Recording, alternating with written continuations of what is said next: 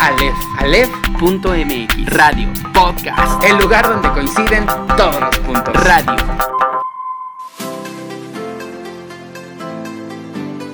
¿Qué tal, queridos Alefers? ¿Cómo están? Espero que estén teniendo un excelente día, tarde, noche, dependiendo de la hora en la que nos estén escuchando. Así es, aquí estamos de nuevo en este su programa Alef, el lugar donde coinciden todos los puntos.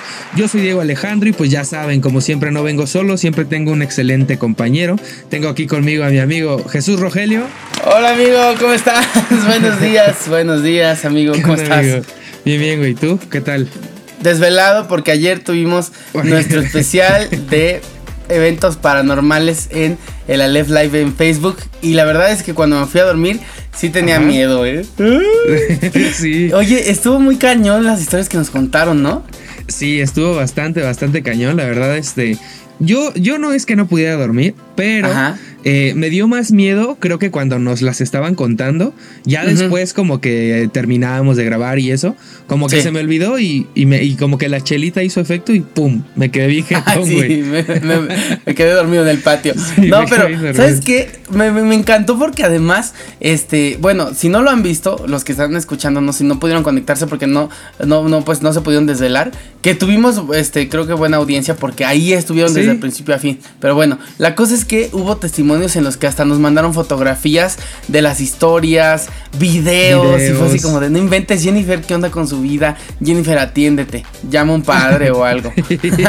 a los Warren, ¿no? Ajá, a los Warren que vengan aquí a, a tu casa y que te saquen todas esas cosas. Pero bueno, si no lo han visto, vayan a verlo. Y yo, y mira, ayer apenas estábamos diciendo que ya terminaba el de ayer y ya estaban, ¿para cuándo otra parte? ¿Para cuándo otra parte? Yo sí creo que hay que hacer una parte pronto, una parte 2, fíjate. Sí, pero para, para, que esto sea posible, pues también mándenos ustedes sus historias.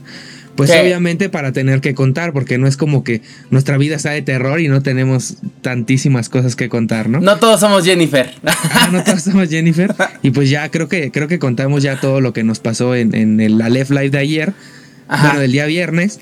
Y el, y el programa que hicimos, ¿no? La parte 1. Bueno, que de hecho hubo parte 1 y parte 2, ¿no? Entonces, pues sí necesitamos como que de más historias. Si ustedes conocen a alguien que tiene historias así bien cabronas, pues que se unan a esta comunidad de Alefers o pues que les den el permiso de que ustedes las puedan contar, ¿no? Ajá, exacto. O mándennoslas. Hubo gente que nos las escribió y ya nosotros ya las, leíamos. Estuvimos contando. sí estuvo, sí estuvo bastante interesante. Pero ¿qué tal tu semana? ¿Qué tal estuvo?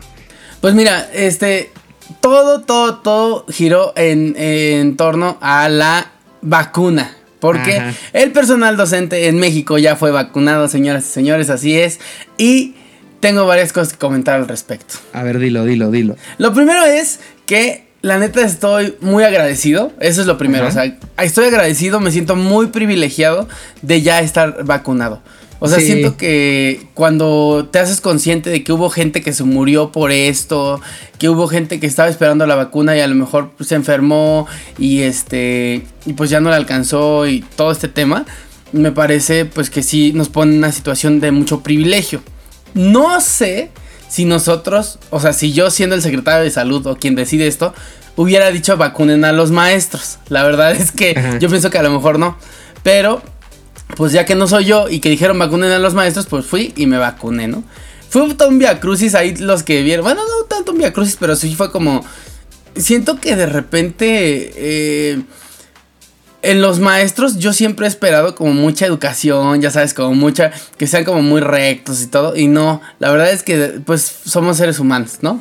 Sí, claro. Pero luego también hay seres humanos muy groseros y muy desorganizados y muy todo, ¿no? Lo de siempre, para mal, aquí en México se dice, el mexicano siempre deja todo a lo último, ¿no? Y la verdad es que sí, sí vi, muchas actitudes que no me parecen del todo. Por justo lo que les comentaba la semana pasada, ¿no? Que yo procuro que me avisen con tiempo para tener mis papeles en orden, para irme a buena hora, para no hacer alboroto, estar respetando las reglas que nos den ahí. Eran filas enormes, amigos, o sea, eran filas como de, híjole, no, no, no, no sé, miles de personas formadas. Y la dinámica no era difícil, pero en una de esas, por ejemplo, yo me fui a formar cuando llegué, me fui a formar a la fila de los, de, de los maestros que traían un código QR que era más rápida. Entonces, me fui a formar allá Y no inventes, una, o sea, estoy apenas formándome y me encontré a una conocida, pero yo ya en la fila, o sea, yo estaba en la fila y una de las organizadoras era una conocida mía. Me decía, hola Rogelio, no sé qué. Y en lo que la saludé, llegó otra maestra y como que vio que estábamos platicando y se metió enfrente de nosotros. Y le digo, ay, muy bien, mira, ella se acaba de meter, ¿no? Luego le dije, como que esta señora se acaba de meter. Y, y, me dijo, ay, este, ¿quién ella? Le digo, sí, ¿verdad que usted se acaba de meter?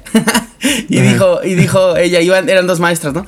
Y dicen, pues es que tú estás risa y risa y no la avanzas. Y yo así de, a ver, morra, relájate, estamos tranquilos, ¿no? O sea, cálmate, mija, ¿no? O sea, si no la avanzo, o sea, te metiste enfrente de cinco personas, mana. Eso no va a ser la, la diferencia contra las cinco mil que tienes enfrente, no manches. Sí, de hecho. Pero bueno gente que va así como de malas, que se paró tarde, que apenas se llegó, yo qué sé.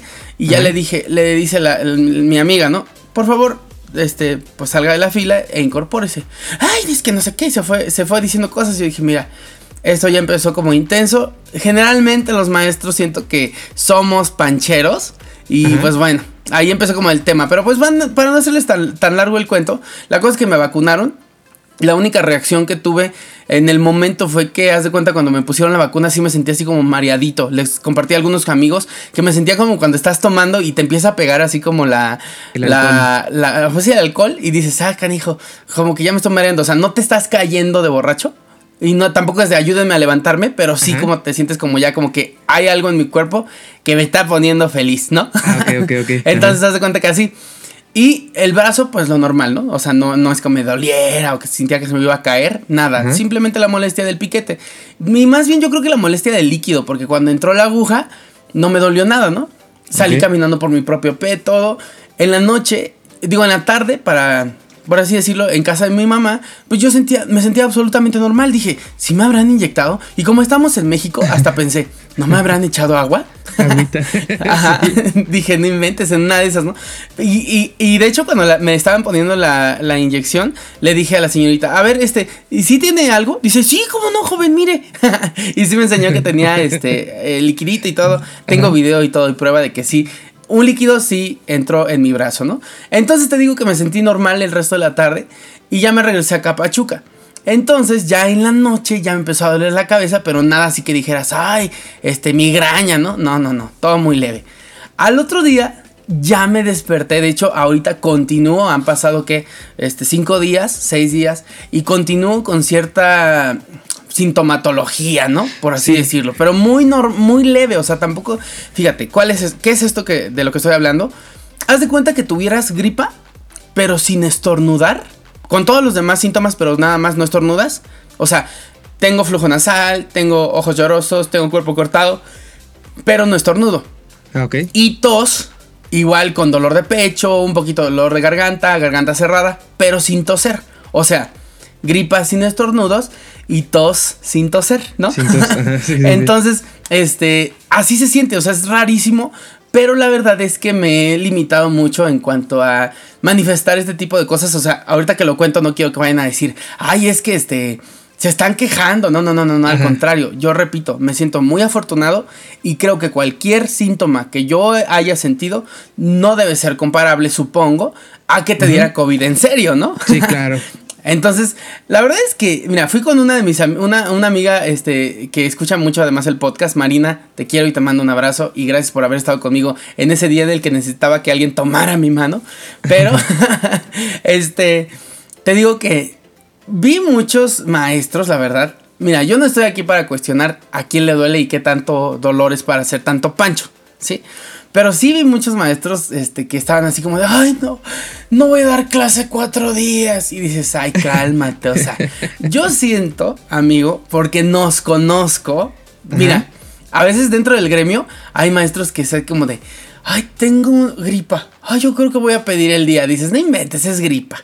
O sea, y eso me lleva a pensar que también hubo muchos exagerados así, ¿no? Pero bueno, cada quien sabrá. La verdad es que yo siento que si no te sientes tan mal, sí es mal agradecido y una poca, una forma muy poco empática, que yo no creo en la empatía, pero bueno, por decirlo de alguna manera, de manifestarte respecto a la vacuna. O sea, si ya te pusieron algo que es un privilegio antes de que te tocara, este, y pues es una sola dosis además, este, y te da un poquito de fiebre controlable, pues está chido. O sea, estás vivo, ¿qué preferías? ¿Morirte? ¿No poder respirar? ¿Estar intubado? Pues no, ¿verdad? Entonces yo siento que, pues, por ahí no va la cosa. Pero bueno, cada quien sabrá. Y lo que sí es que yo estoy muy agradecido, te digo. Y eso sí, es importante que todas las personas, no nada más nosotros los maestros, sino todas las personas con las dosis que les toquen y la vacuna que sea, este, pues se cuiden mucho. Y algo que sí me decían los doctores era que cuidáramos que los síntomas estos que nos provocan no escalaran. O sea, que te diera fiebre, pero controlable a lo mejor. Que no fuera una fiebre de, ay, ya no sé quién soy. Me voy a aventar por la ventana, ¿no? Entonces, eso sí es importante. Pero de ahí en fuera, amigo, yo creo que hasta hoy me siento un poco rarito. Pero nada así que digas, ay, no me lo hubieran puesto. Ay, no, no, ni al caso, al contrario. Gracias, gracias, México, México, ra, ra, ra. Y ya vas a regresar a las aulas. Ay, cállate. no quiero volver. Bueno, no, la verdad es que sí. Mira, como les decía en la Left Live del miércoles, me gusta mucho esta comodidad que me da, la verdad.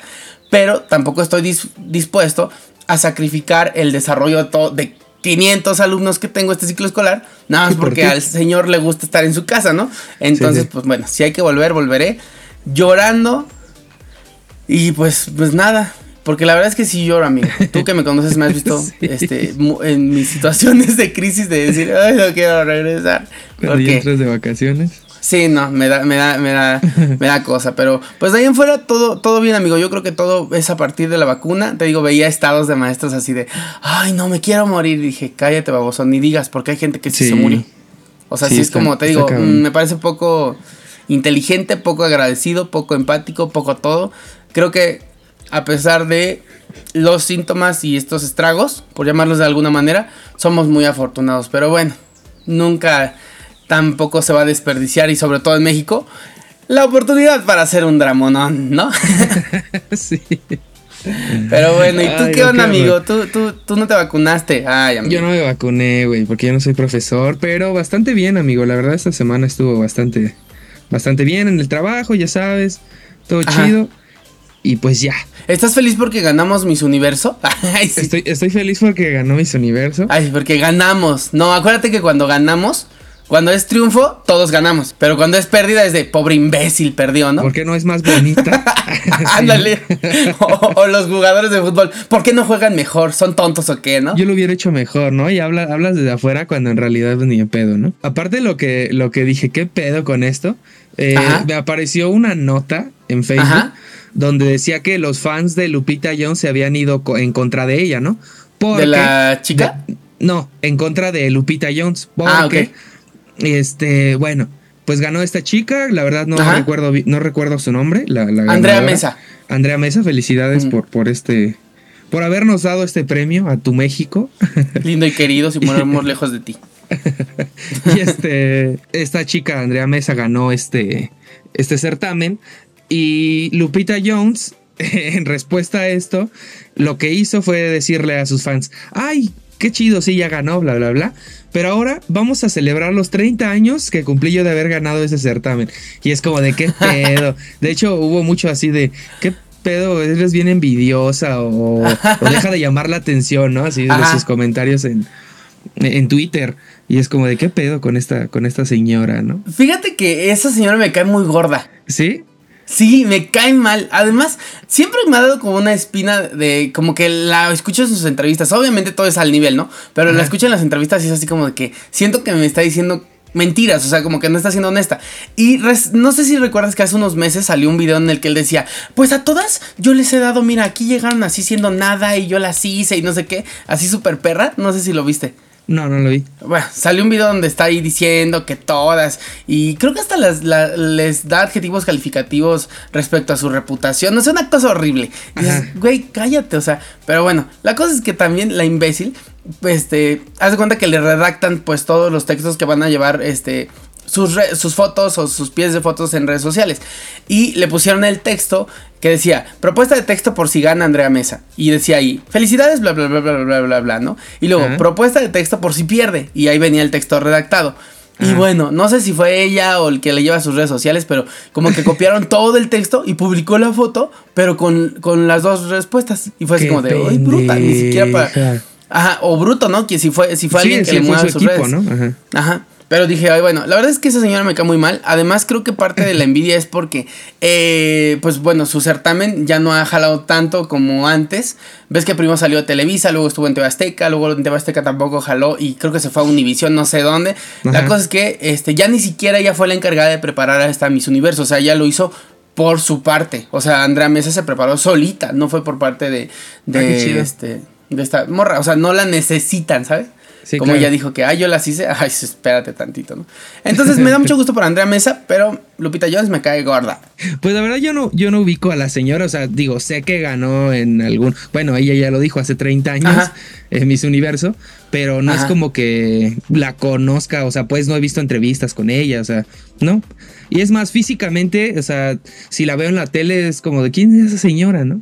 La verdad. Creo que además está, está, está compitiendo por un puesto político como de gobernadora de Baja California, una cosa así. Mira, estoy hablando ahorita de lo idiota, pero ¿qué te parece si la próxima semana hablamos de eso? De los, de, de, los famosos candidatos. En este, pues sí, ya en la política, ¿no? Y ahí tenemos a Costel, que es un payasito, pues de, de gobernador o de candidato a diputado, no sé qué, y dices, órale, bueno, pues ya hablaremos de eso, pero bueno, Lupita Jones anda metida también en ese rollo. Ajá, fíjate. Y dices, ay, no, qué miedo que, que esta vieja tan, este, tan egoísta y tan egocéntrica, este, pues vaya, vaya, imagínate, te va a gobernar, va a decir, no, a ver, fíjate, no es lo que tú quieres, pueblo, es lo que yo quiera. Es lo que yo... Pero bueno, pues ya hablaremos de eso, amigo. Pero, ¿qué tenemos el día de hoy, amigo? ¿Qué tenemos el día de hoy? Tenemos un gran invitado, un invitado muy especial. Sí. Y quiero que lo presentes como se merece, amigo. Chimino, ponte una música buena. Pero buena. Que por cierto, Chimino, mira, lo traigo aquí entre ceja y ceja. Porque ya, mira, te salvaron nuestro, nuestro equipo. Sí, ya, o sea, ya, hijo. Ponte las pilas, Chimino. Pon música buena. Señoras y señores, el día de hoy tenemos el placer de que esté con nosotros el licenciado en médico cirujano, egresado de la Universidad La Salle, con tres años de cirugía general en el Hospital Adolfo López Mateos en la Ciudad de México, cuatro años en el IMSS en Querétaro como médico general, 14 años en la Secretaría de Salud en Tlaxcala, actualmente tres años en la subdirección y epidemiología en el Hospital de Tlaxco, Tlaxcala es Juan Carlos Torres Huelgas. Bienvenido Juan Carlos, ¿cómo estás? Hombre, muchas gracias por la invitación, muchas gracias eh, Rogelio, Diego, muy amables por invitarme a su programa. Super fan, super fan de ustedes, la verdad es que escucharlos en vivo y platicar con ustedes es lo máximo, ¿eh? No, y para nosotros es lo máximo que estés, es que estés acá porque la neta es que estaba leyendo tus generales y dije, ay, uno aquí de a pie. Así, ¿no? Y, uno aquí, pues profesor, ¿no? Así, ah. profesor, pues aquí un año, acá otro año. Y aquí 14 años en la Secretaría de Salud de Tlaxcala. y ahorita en el Departamento de Epidemiología. Qué padre, fíjate que nos emocionaba mucho platicar, nos emociona de hecho ahorita, ¿no? Y pero desde antes, eh, emocionaba mucho platicar contigo porque creo que hay mucha incertidumbre a partir de lo que está pasando. Digo, la ha habido como que pues al ser una enfermedad este, nueva, no sabíamos, todos pensábamos que la cuarentena iba a durar pues 40 días, ¿no? Y lo hablábamos justo en el Left Life. Cuarentena tiene otro significado. Ahora puede ser como cuarentena pues 40 o un año y medio, da igual, ¿no? y además de eso, teníamos muchas dudas, pues sobre cómo iba a reaccionar esto, mucho miedo y todo. Y ahorita que ya vemos a lo mejor un poco más de certeza, nos sentimos más seguros, pero finalmente siguen existiendo y supongo que seguirán este, existiendo dudas al respecto porque realmente es un proceso muy nuevo. Platicábamos aquí con Diego en algún programa que ya mucha gente estaba desesperada de no inventes, ya no soporto un año más aquí encerrado y dices, a ver, históricamente las, y tú corrígeme a ver si estoy diciendo alguna idiotez, pero históricamente la, el desarrollo de las vacunas no es tan rápido. O sea, pueden pasar entre 2 y 10 años para que se, desarrolle, pues mira, ahí tienes el SIDA. ¿Cuántos años no han pasado? Y no existe una vacuna contra el SIDA, así que digas, pues locura, ¿no? Entonces sí. siento que fue un avance, pues rápido, ¿no? ¿Qué te parece si comenzamos con este con una serie de preguntas y como que nos vamos por el tema. Les pedimos a ustedes que nos mandaran algunas preguntas este, en redes sociales y pues llegaron varias, eh, algunas repetidas, o sea, no vamos a decir quién nos mandó qué, Simplemente vamos a decir la pregunta y este, pues vamos a esperar que, que Juan Carlos nos dé una luz de esperanza porque la verdad es que hay mucha incertidumbre. ¿Qué es una vacuna y cómo funciona? Ajá, pues la vacuna, como les comento, es este administrarnos una cantidad de virus atenuados, virus atontados, virus que no nos van a infectar. Ajá. Y que al aplicárnosla, nuestro cuerpo tiene la capacidad para hacer, este, hacer defensas. No es lo mismo una vacuna a una inyección. O sea, el hecho de nosotros este, inyectar con la jeringa, podemos inyectar antibióticos, desinflamatorios, podemos inyectar este medicamento para la gastritis que va en la vena, pero ya lo que es la vacuna es exponer un virus o una bacteria a nuestro sistema inmune. Por ejemplo, el de la poliomielitis, el de la polio, que es el que es más fácil de, ejemplificar. De poliomielitis hay tres tipos de polio. Se llama león, una es león, otra es lansing y otra es brunilda. Y resulta que eran nada más tres, tres cepas de estos. Entonces en las gotitas que nos daban, al principio era inyectado y nos ponían los virus muertos. Y uno hacía los anticuerpos contra este, los virus muertos. Pero avanzó a que ya nada más atontaban a los virus, que son virus atenuados. Entonces, eh, casi siempre damos en gotitas, eh, cuando es tomado vía oral, damos este, el de la polio. De cuando van a inyectarnos, cuando nos inyectan, del lado izquierdo van los que son los virus y del lado derecho cuando son este, bacterias. Ahora, por la masa muscular que tiene el ser humano, en un bebé, pues es más, este, tienen un poquito más de masa muscular la pierna, y ya cuando tienen 18 meses, ya el año y medio, ya lo aplican en el bracito. Ah, es por la mm. cantidad de carnita. Así es. Y aparte, como el niño ya camina, ya corre, este, por ejemplo, los diabéticos, si se ponen insulina en la pierna y son corredores, pues van a absorber la insulina más rápido si es que corren. Entonces es mejor en el brazo o en el abdomen cuando se la ponen.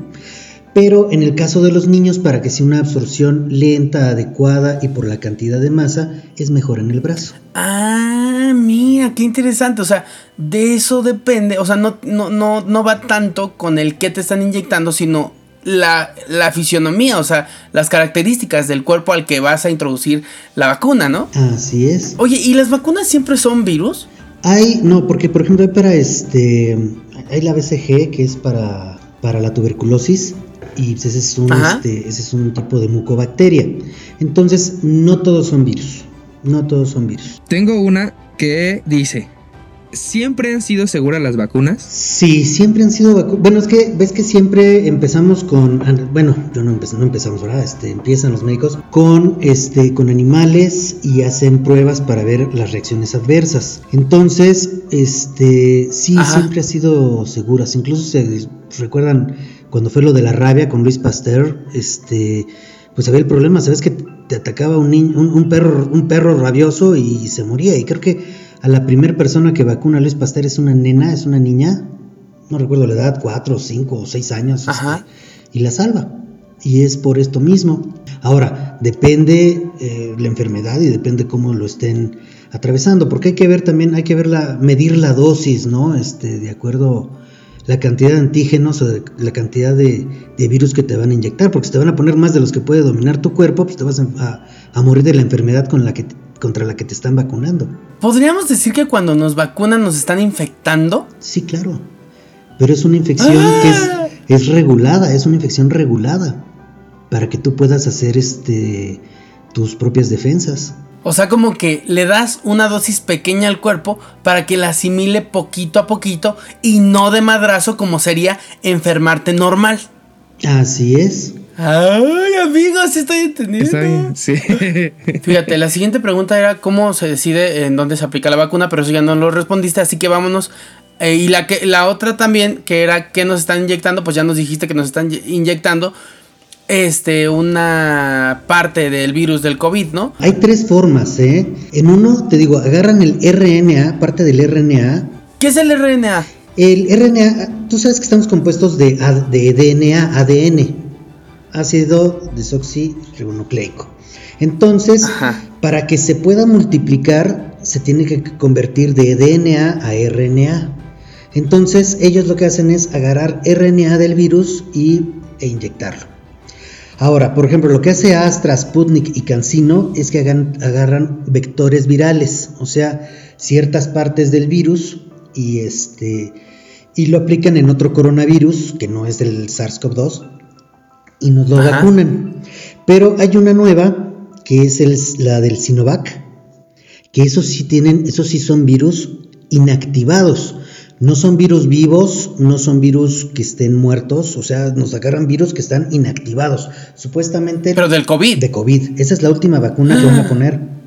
Esa es la última que, que están sacando. Entonces, cada laboratorio, cada país hizo lo suyo y este y bueno, pues ahí vamos en cuanto a, a lo que es la vacuna, pero sí tienen diferentes técnicas ¿eh? para, para, hacer esta vacuna. Por eso ves que estaban todos los países viendo la forma para poder este, hacer una vacuna. Si te, diste cuenta, por ejemplo, con influenza, fue más rápido.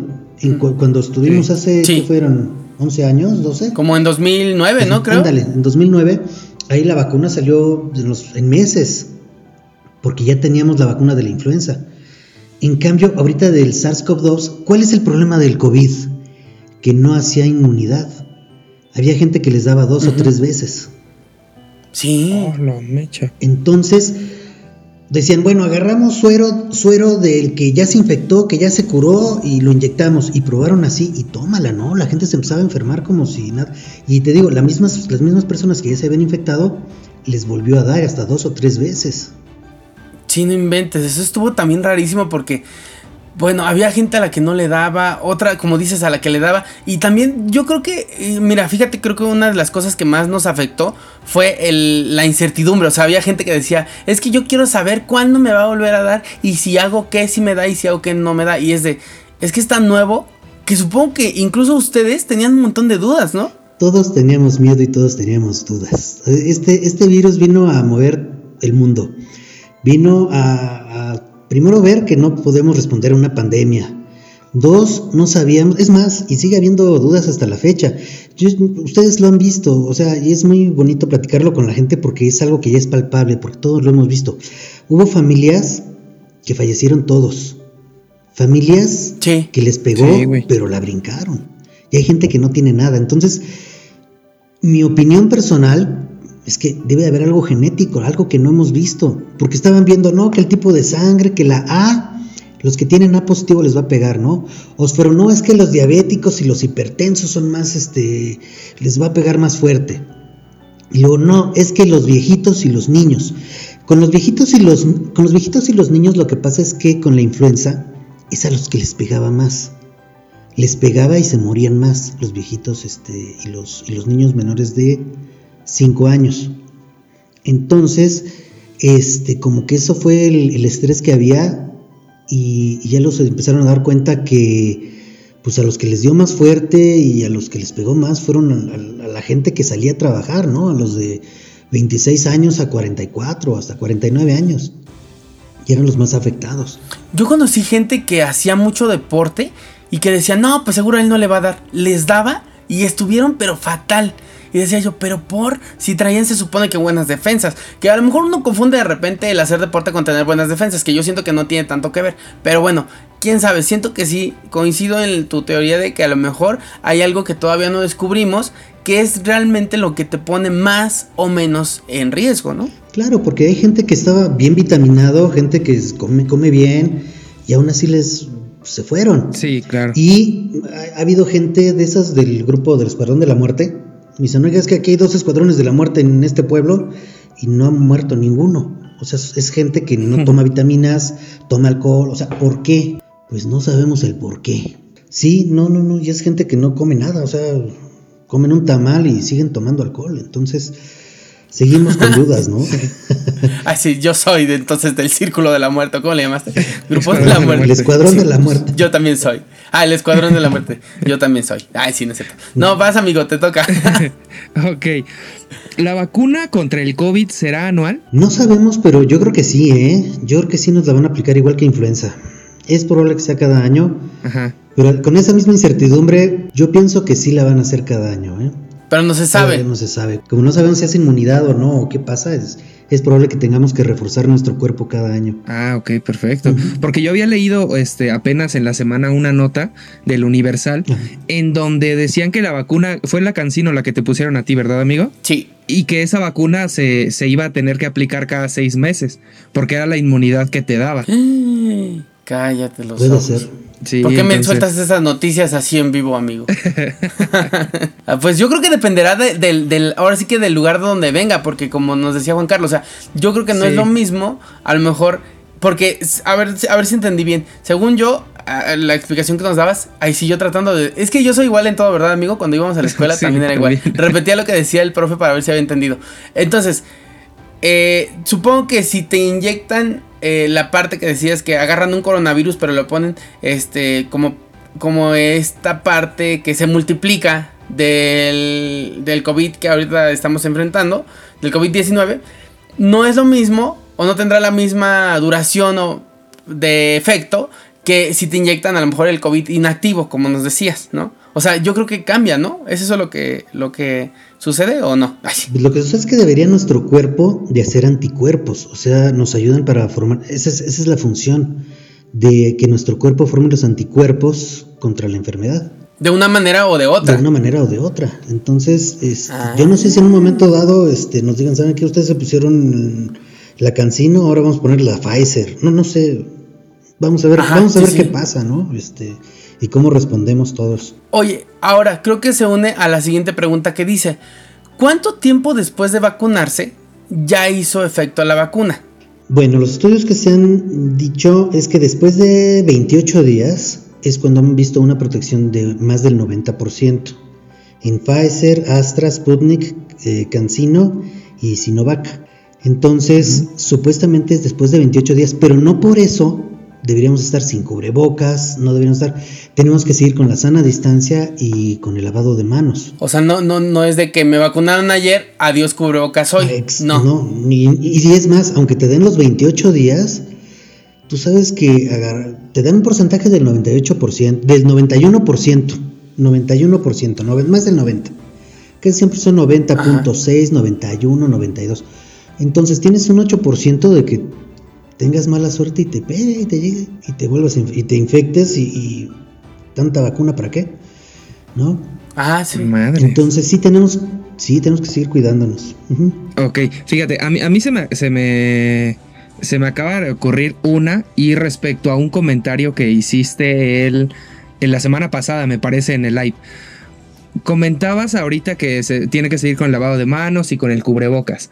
Entonces, en el live nos comentabas que, o sea, básicamente, bueno, a menos por lo que yo entendí, es que el gel antibacterial no sirve de nada. Lo que nos sirve, lo que pasa es que lo que nos sirve es el lavado de manos. Mira, el, virus entra por tres lados: por la boca, por la nariz y por los ojos. La cosa está en que no es nada más de que respiren o que la otra persona tose y todo, porque entra por la nariz o te puede salpicar en el ojo, en fin. Por eso las caretas y los cubrebocas. El hecho está en que el virus se muere con agua y jabón. El hecho de no poder tener agua y jabón en todo el tiempo, por ejemplo en el transporte público, el lavarte las manos aunque sea con gel, que el gel tiene alcohol. El, el alcohol lo que hace es este paraliza las bacterias. Entonces estás en continuo en continuo de tus manos. E incluso cuando te lavas las manos después de que te pusiste como siete veces gel que en el camino todo el mundo te pone, hasta se siente diferente cómo, lo, cómo te lo quitas, ¿no? Se siente raro. Sí. Pero sí, sí nos ha ayudado mucho este, el alcohol gel cuando vamos para el cuidado de las manos de todos pero lo que realmente es efectivo es el lavado de manos. Así es, pero agua y jabón para tener durante todo tu trayecto, pues es más difícil. Pero sí, lo ideal sería lavado de manos con agua y jabón. Porque entre, en médicos y enfermeras también nosotros usamos agua, agua y jabón en ciertos momentos y alcohol en otros. Ok. Entonces, sí es necesario, pero te digo, la, la, parte de agua, jabón es, es lo más importante. ¿eh? No por eso no hay que suspender el alcohol gel. Aunque esté baboso, como el del Walmart. Que da asco. Sí, es asqueroso. y hay unos que compren, compren el eh, gel antibacterial del bueno, hijos, en serio. Sí, no se de, por sí todos están caros ahorita, ¿no? Pero compren uno que no esté todo baboso, luego todo pegostioso, ¿no? Guacala, da un asco, pero bueno. En fin, eso nada más era un paréntesis. Y hay unos que huelen a alcohol, este, que huelen a tequila del más rancio, ¿no? Este, Ándale, que no sabes si echarte en las manos o en la boca. Darle, echate un chisguete en la boca, ¿no? Mm. Para que me proteja por dentro. Ándale, que lo mate de raíz. Dice, ¿es necesario hacerse una prueba COVID antes de vacunarse? Y la, o sea, esta viene como aunada a la que hice, dice, si me vacunan y tengo COVID, ¿qué pasa? Acuérdense que a veces nos da COVID y estamos asintomáticos, o sea que no tenemos síntomas. Ahora, nos, podemos, nos podríamos hacer la prueba antes de...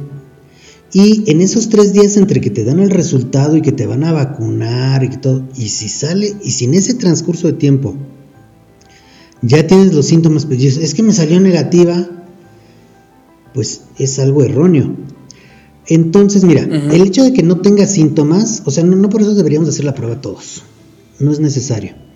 Pero si tienes síntomas, si tienes síntomas, porque la otra vez me tocó una persona que, a ver, tiene gripa, se sentía mal, tenía el cuerpo cortado, estaba mal, va y se pone la vacuna. Resulta que salió, eh, era positiva, pero o sea, en una prueba no hubiera salido. Eh, es que, mira, cuando alguien dice, es que yo estuve en contacto con personas con COVID, pero puede ser, es que lo, lo vi ayer, de un día para otro, pues no va, a salir una prueba negativa. Tienes que dejar pasar mínimo cinco días, del, quinto al onceavo día, ahí va a salir positiva tu prueba. Pero si te la haces de un día para otro, obviamente no vas. Aunque ya lo tengas, no va a salir positiva. No, porque tu cuerpo no ha asimilado el virus, o no, no, no, no se ha multiplicado en tu cuerpo lo suficiente para que salga positivo.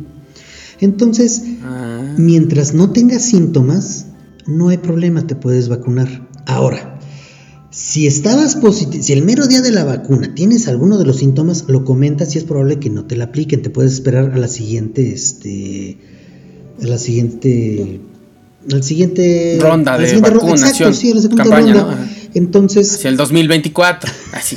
no, creo que lo están haciendo por mes incluso, ¿no? Este, entonces, este, si te vacunas y eres positivo, pues depende de cada persona. Yo pienso, o sea, es que hemos visto que no les, como te digo, esta persona pues estaba, tenía todos los síntomas y aún así se vacunó.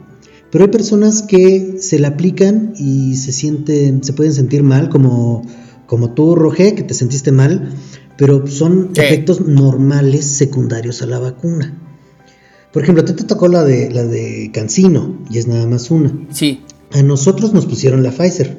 Con la segunda dosis, todos traíamos fiebre, mareo, estábamos mal. Es más, yo tuve que tomar paracetamol nada más. Porque es lo único que te recomiendan, ¿no? Y sí, y tiene su razón de ser. Este, entonces, ¿por qué? ¿Por qué? Porque si tomas este salicilatos, por ejemplo, lo que es aspirina, uno de esos, puedes confundir síntomas del COVID con síntomas de la vacuna y no es bueno para, para el cuerpo. Ibuprofeno fue de los primeros que, que dijeron, ¿saben qué? No es bueno, le ayuda al COVID en lugar de ayudarnos a nosotros. Ese yo no lo receto para nada. Pero paracetamol sí podemos darlo para dolor muscular o fiebre. Tampoco antigripales ni nada para la tos, ¿verdad, doctor? De preferencia no, se quita solito. Es estar en cama unos 72 horas máximo. En el peor de los casos, ¿no? Por ejemplo, una persona de la SEO me decía, es que tengo fiebre y me siento mal. Digo, así estamos todos, mijita. Así estamos todos, aguántate porque así estamos todos. Así que... ¿Sabe qué, doctor? Tiene toda la razón. ¿Sabe qué? Dígale algo a toda esa gente que anda ahí. Mira, yo, yo le decía a este doctor, los voy a acusar a todos. ya vas a empezar con tu. Sí, sí, sí. sí. este momento va a ser de acusar a todos aquí enfrente del doctor. A ver si no les da pena a todos los que me están oyendo que estaban. Ay, no, me voy a morir de, de un estornudo. A ver, doctor, dígales algo a esas personas que dicen, ay, es que si me siento medio mal. Obviamente no a los que llegaron al hospital, o sea, los que sí ya están muy graves, pues atiéndanse. Pero esa gente, doctor, que se está quejando porque le duele el brazo y no lo puede levantar, ¿qué les diría a usted, doctor? Pues que afortunadamente, como tú dijiste al principio del programa, afortunadamente estamos vivos, son efectos muy leves. Hay personas que incluso, según ellos, sienten los síntomas a cada rato, con o sin la vacuna y Este, hay, una personita que, tiene, según esto, COVID a cada rato. Ya le pusimos Lady COVID porque pues tiene COVID a cada rato. Este. le ha dado una vez al mes desde que se descubrió, ¿no? Y, siente que la Virgen le habla, este, cuando ni siquiera señas le hace, ¿no? Este, y hay otra que es Lady Resguardo, que pues, no la hemos visto en más de un año, este, sigue en resguardo. Este. Lady.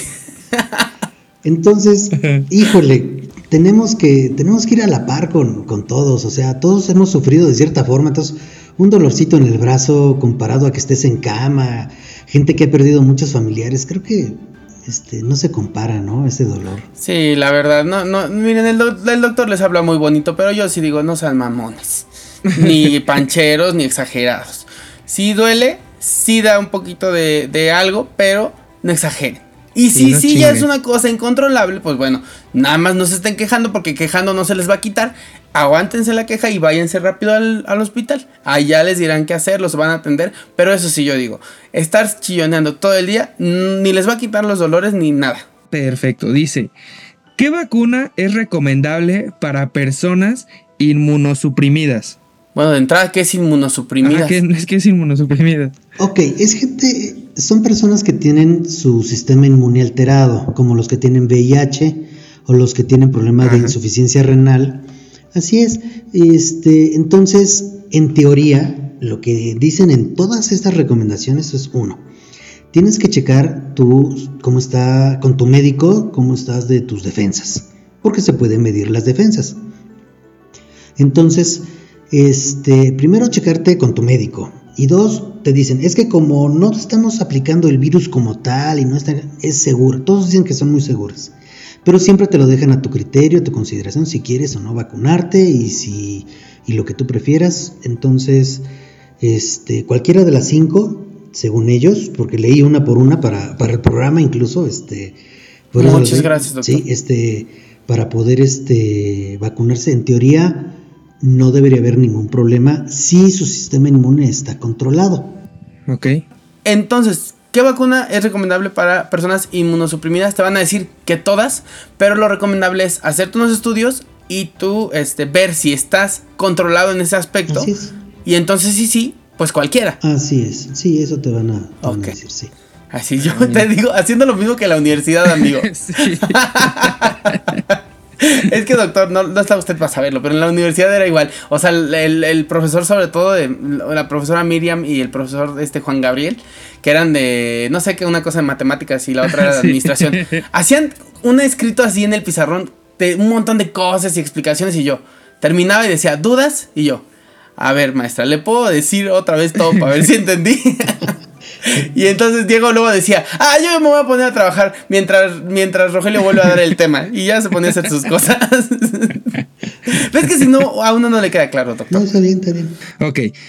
¿Qué efectividad tiene la vacuna Cancino aplicada a los profesores y por qué es en una sola dosis? Por el método en que ponen lo de la vacuna, la Cancino es nada más en una sola dosis, no es que venga dividido las porciones del virus como, como en la Pfizer o en el Astra o en la Sputnik.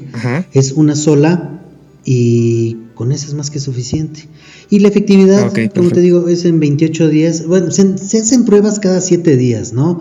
Y en 28 días es cuando se analizó que creo que todas las, las cinco vacunas este, tuvieron más del 90% de efectividad. Ajá, pero ¿por qué entonces, o sea, de qué depende esa decisión de decir, bueno, pues esta la aplicamos en dos y esta en una? En los en lo que están experimentando, en la forma en cómo lo estaban este haciendo, yo creo que todo el mundo estábamos buscando una forma que nada más fuera una vacuna y poder vacunar a todo el planeta y ya. Pero como vieron que fue imposible en la gran mayoría, vieron que es que tenemos que hacer dos, porque si no, con una sola, con, con dos, eh, con, si, ponemos, por ejemplo, de la Sputnik, si ponían el, S26 y el S5 en la misma jeringa, en el mismo frasco, en el mismo, yo creo que la gente no, no sobrevivió o les dio este, la infección como tal. O sea, como que, como que lo reparten para que no sea tan fuerte. Lo reparten para que no te dé, exacto, sí, para que no te dé este de, lleno, para que no te, para que no Pero entonces en la cancino qué? La cancino, como te digo, agarran, agarraron este parte del del parte del vector viral. Ah, es por eso, porque no es como tal el virus. Exacto. Ah, o sea, no es lo mismo O sea, la que lleva el virus, yo creo que te la dividen y la que no, te la dan como de lleno, ¿no? Por lo que entiendo, son, son, son este, partes diferentes que se toman del virus, ¿no? Así es. Por, eh, cada vacuna tiene como su propio método.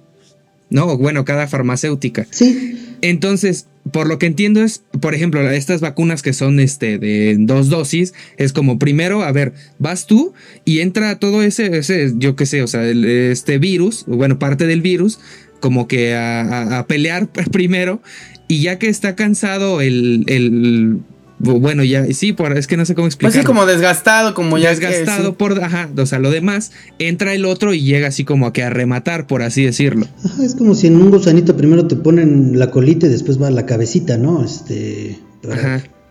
para que ya pues, tengamos la, la, la efectividad en, en, la vacuna. Uh Oiga, doctor, eh, oía mucho por ahí que no, que el virus sintético, virus sintético. ¿Es eso? ¿El virus sintético es cuando es como una copia del virus? Exacto, exacto, como te comenté, este sería la forma sintética porque no es el, ni siquiera es el ADN del, del, virus, es el, en lugar del ADN es el RNA, que es la copia, ajá, es la copia del, virus. la, pregunta que sigue, yo la quiero hacer, amigo, porque me compete, porque ah, siento que me preocupa mucho, doctor. Sí. Porque fíjese, en el programa de vacunación de México, están las personas de 60, las personas de 50, las personas de 40 y de ahí resto de la población. No tengo idea por qué siento que a mis niños no me los están pelando, que los están dejando hasta el final. O sea, los niños deben vacunarse, según yo, doctor, si les da. Una de las escuelas donde estoy, no voy a decir cuál, este, hubo casos de niños con COVID. Entonces, ¿por qué ellos no están dentro del calendario? Digo, a lo mejor usted no va a saber, ¿no? Pero me refiero a ellos sí deben vacunarse, sí les da. O sea, los niños deben vacunarse, doctor. Fíjate que lo que pasó en China y en Europa es que nada más les pegaba a la gente grande. Ok. Ajá. Cuando cae, cuando pega aquí en Latinoamérica es donde empieza a haber niños. Uh. Ándale. Por los chetos y la coca. Así. sí. Y por andar tanto en el celular. Ay, sí. Según las mamás. Ándale. No, no es cierto, doctor. Ya, perdón, somos unos imbéciles. Díganos. no, lo que pasa es que, te digo, eh, hicieron experimentos hasta, hasta de 18 años para arriba y las embarazadas fueron las últimas también en que experimentaron. O sea que ahorita que dicen, ya, ya pueden ir las embarazadas, es porque pasó un tiempo, pasó, primero iban con puros, este, con personas de diferente edad. Y yo creo que te digo, como se fueron con, con los viejitos porque les pegó más fuerte la influenza, yo creo que se fueron como que vamos por edades. Ahora, el que tiene que decir esto es el secretario de salud, y si no, pues está el subsecretario, está este López Gatel, y están muchas autoridades, ¿no? Yo soy un pobre este medicucho que nomás voy a dar mi opinión, pero, pero la verdad es que la verdad, yo hubiera empezado por la gente que trabaja para que no, ¿por qué? Porque como dijeron ustedes en su programa, pues sí, hay viejitos que no se mueven y sí, o sea, a lo mejor no se movían, pero a lo mejor si les daba se iban a morir, que era yo creo que el miedo y por eso se fueron con los viejitos para darles este la vacuna. Pero realmente los que traen el virus y todos, pues es este la, clase que, va a trabajar. Ahora, los niños, este, aunque han hecho experimentos de 18 para arriba, eh, se, se, están vacunando de 16. Pero aún así, mi, hijo de 14, mi hijo de 12, este, ¿por qué no le dará, no le dará? Entonces, aunque son los que menos se infectaron y son los que, este, pues no se ha determinado como tal si deben o no deben vacunarse, yo creo que en un momento dado los van a vacunar, este, y bueno, en el caso de ustedes que van a dar clases y tienes de frente a, niños que pues, no están vacunados, pues a mí me daría terror Ay, doctor, mire, cálmese, doctor. Está viendo que por sí me está costando. No, pero ya estás vacunado, ya estás vacunado. Ahora, obliga a tus, a tus alumnos que traigan careta, cubrebocas, este, y pues a cuidarnos todos, el lavado de manos, la sana distancia, en fin. Pero los niños sí son portadores. Sí, todos, es como los animales, los animales son portadores, pero no la padecen. Los niños también deben de ser iguales. Es que esa es la bronca que yo traigo entonces, fíjate. Fíjense, es que mi problema es este, y seguramente es la preocupación de muchos papás. Ah, aquí en la Ciudad de México ya dijeron que eh, el 7 de junio volvemos a clases presenciales. En el Estado de México no se ha dicho nada, pero lo más seguro es que le copien, ¿no? Porque el gobernador, como nunca se deja ver ni nada, dijo, sí, nosotros vamos a estar trabajando de la mano con, el, con, con la Ciudad de México. O sea, a mí no me pregunten, lo que hagan ellos vamos a hacer nosotros, ¿no? Básicamente. Sí, sí. Entonces, eh, mi preocupación, yo ya estoy vacunado, pero no puedo ser este, tan egoísta como para decir, pues yo estoy vacunado, chido por mí, los demás que le hagan como quieran. A mí me preocupa también, me preocupan mucho mis niños, pero esta vez creo que me preocupan más los papás, justo por lo que usted dice, este doctor. Muchos de los papás de mis niños tienen menos de 40 años. Es decir, no están todavía dentro de la calendarización oficial, ¿no? Es como el resto de la población. Entonces, ponga usted que yo estoy vacunado. Pero si los niños andan portando el virus, saliendo de la escuela, ellos no se van solos a su casa. Vienen los papás a recogerlos. Algunos sí las abuelitas y abuelitos que ya están vacunados y qué chido. Pero muchos papás menores de 40 años van a recoger a sus niños al, al preescolar, a la primaria. Y ellos siguen estando en riesgo. ¿Por qué? No entiendo por qué diablos ponerlo. O sea, ¿cuál es la urgencia de ya? Ya vamos a empezar clases. Además que falta un mes para que termine el ciclo escolar, que me parece una tontería. Ya ahorita de, no, pues ya vamos a regresar. O sea, ¿a qué le surge? ¿Qué le surge cuando la gente que va a ir a recoger a los niños sigue estando en riesgo?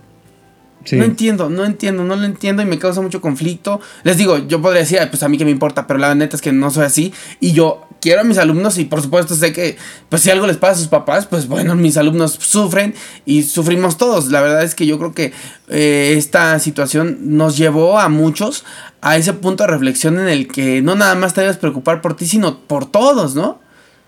Entonces, bueno, no sé, me, estoy muy sacado de onda con eso, doctor. Pues yo también. Así, yo, igual. Estoy preocupado porque, sí, porque, o sea, pues la orden viene de arriba y... Donde manda capitán. Sí, pues es como Campos cuando ¿por qué es penal? Pues porque lo marcó el árbitro, pues ahí está. Es lo mismo, ¿por qué van a regresar clases? Porque lo dicen, pero en fin, es, va a ser un riesgo todavía. Eso, somos riesgo todavía. Te digo, y este virus, como está cambiando tanto y hace mutaciones y hace todo, pues esperemos que no, no nos afecte por tomar medidas precipitadas, ¿no? En fin. Qué horror. Fíjate, esta es de las últimas que ya este que nos mandaron. Bueno, más bien es la última que nos mandaron. Muchísimas gracias a todos los que nos apoyaron en mandarnos sus preguntas. Mira, esto dice así: se dice que en Estados Unidos están dejando de usar cubrebocas a causa de la inmunidad de rebaño por vacunación. ¿Esto podría ser posible? Sí, sí puede ser posible. Sí puede ser posible, pero ahí sí cabe el criterio de cada persona, ¿no? Porque es bueno, ya vamos a... Si te cuidaste mucho y no te dio, a lo mejor ya me dio, pero tú sabes si usas el cubrebocas, si quieres que te la gente que esté vacunada que transmite así el, a lo mejor trae el virus y tú, aunque no te hayas vacunado, pues nos infectemos y que nos pegue lo menos posible. Porque aunque ya bajó la cantidad de muertes, pero aún así hay gente enferma y hay gente muy grave, muy delicada, y siguen muriendo. Entonces, este, sí podemos, es como todas las enfermedades, este, nos vamos a, a adaptando. El virus va a vivir entre nosotros, sí, adaptándonos, este, pero pues yo voy a seguir usando el cubrebocas todavía, yo creo que un año más, ¿eh? O sea, aunque esté yo vacunado y todo. Híjole. Entonces, esto que están haciendo en Estados Unidos, que supongo que de ahí surge esta pregunta, de que ya lo que decíamos al principio, ¿no? De no traen cubrebocas y todo esto es una estupidez.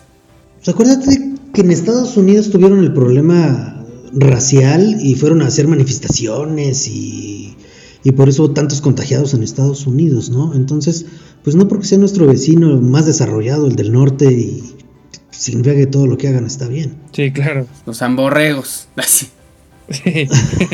¿No? pues está bien, o sea, en un momento dado lo vamos a hacer, pero si ellos lo quieren hacer de una vez, yo creo que deberíamos esperarnos todavía un añito o dos más, pero bueno. Además, como les digo, ¿cuál es la maldita urgencia? O sea, sí. es lo que yo...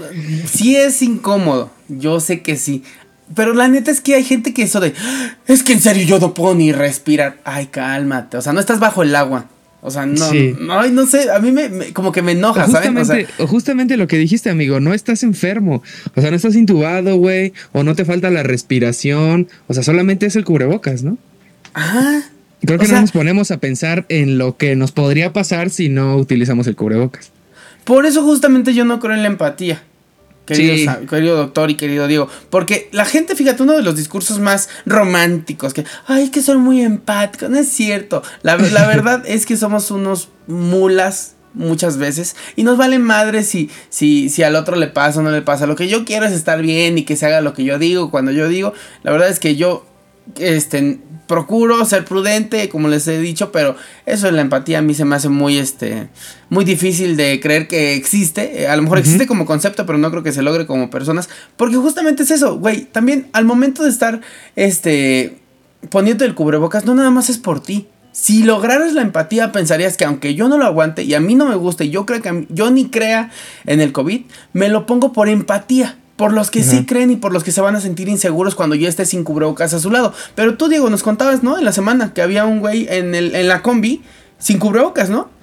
Sí, sí, de hecho van como dos o tres veces que, que me lo he encontrado. Y sin cubrebocas, ¿no? No, es que, bueno, es una payasada. Doctor, algo que no le hayamos preguntado que usted considere que debemos saber.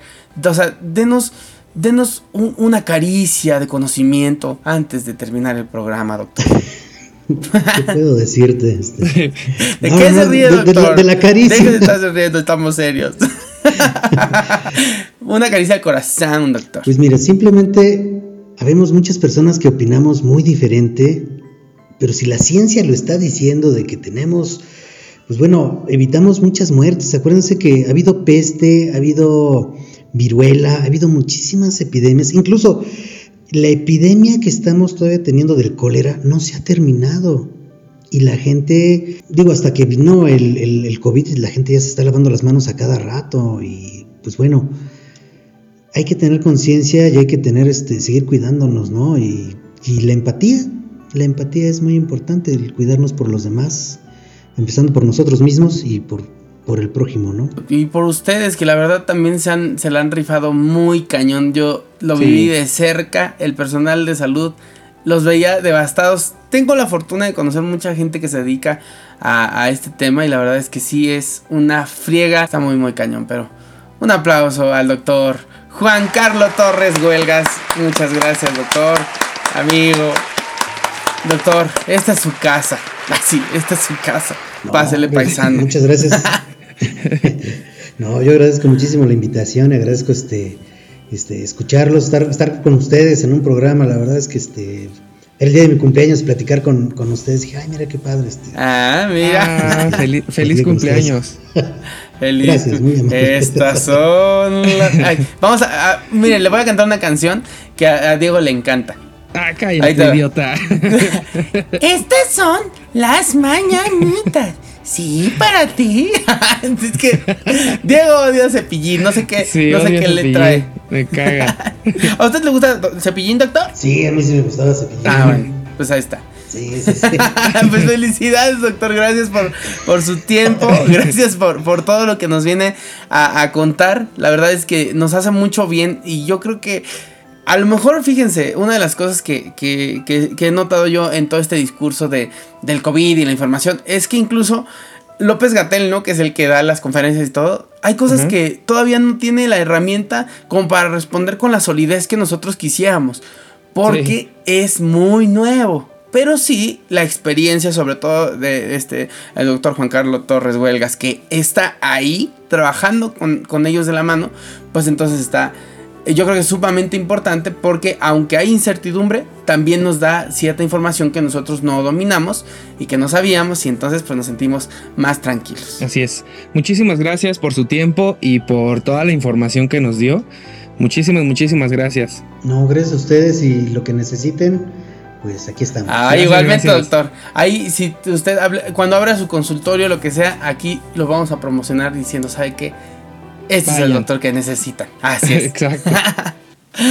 pues bueno, amigo.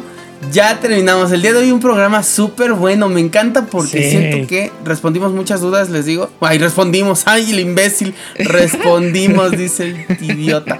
Respondió el doctor. Yo nada más vine aquí a leer preguntas y mi amigo Diego también. Pero la verdad es que eso también es importante. Opiniones puede haber muchas, pero nunca, eh, bueno, siempre una opinión especializada va a ser muchísimo más valiosa, ¿no? Así es, efectivamente. Siempre trae, trae un peso extra este, este tipo de, de, respuestas. Entonces está súper chido que, que personas así se quieran unir a este proyecto y pues quieran compartirnos el conocimiento que pues su labor les ha dado, ¿no? Así es. Pues bueno, el día de hoy, queridos escuchas, queridos Alefers, llegamos al final de este episodio. Agradecemos nuevamente a Juan Carlos Torres Huelgas, licenciado en médico cirujano, egresado de la Universidad de La Salle, ya les había dicho. Ay, mira, muy de La Salle el doctor. sí, muchísimas gracias Alefers por estar aquí de nuevo con nosotros. Ya saben, no se olviden seguirnos en todas nuestras redes sociales. Estamos en Facebook, bueno, más bien estamos en todas las redes sociales como Alef.mx. Pues bueno, nuestras redes personales, eh, está como Jesús Rogelio en Instagram y Facebook. Y yo estoy en Facebook como Diego Alejandro y en Insta como Diego-Rogel. Ahí vayan a seguirnos y a dejarnos un comentario chido sobre los podcasts. Así es, nos vemos el miércoles, todos los miércoles en punto de las 9 de la noche en Facebook Live. Nos escuchamos todos los fines de semana aquí en este podcast. Compártanlo, es información importante, un rato de, de risa y de información que siempre se agradece en medio del en medio de la incertidumbre. Así que que tengan un excelente fin de semana, amigo. Cuídate mucho. Igual, amigo, cuídate, un abrazo. Esto fue Aleph, el lugar donde coinciden todos los puntos. Cambio fuera. Aleph, Aleph.mx Radio Podcast, el lugar donde coinciden todos los puntos. Radio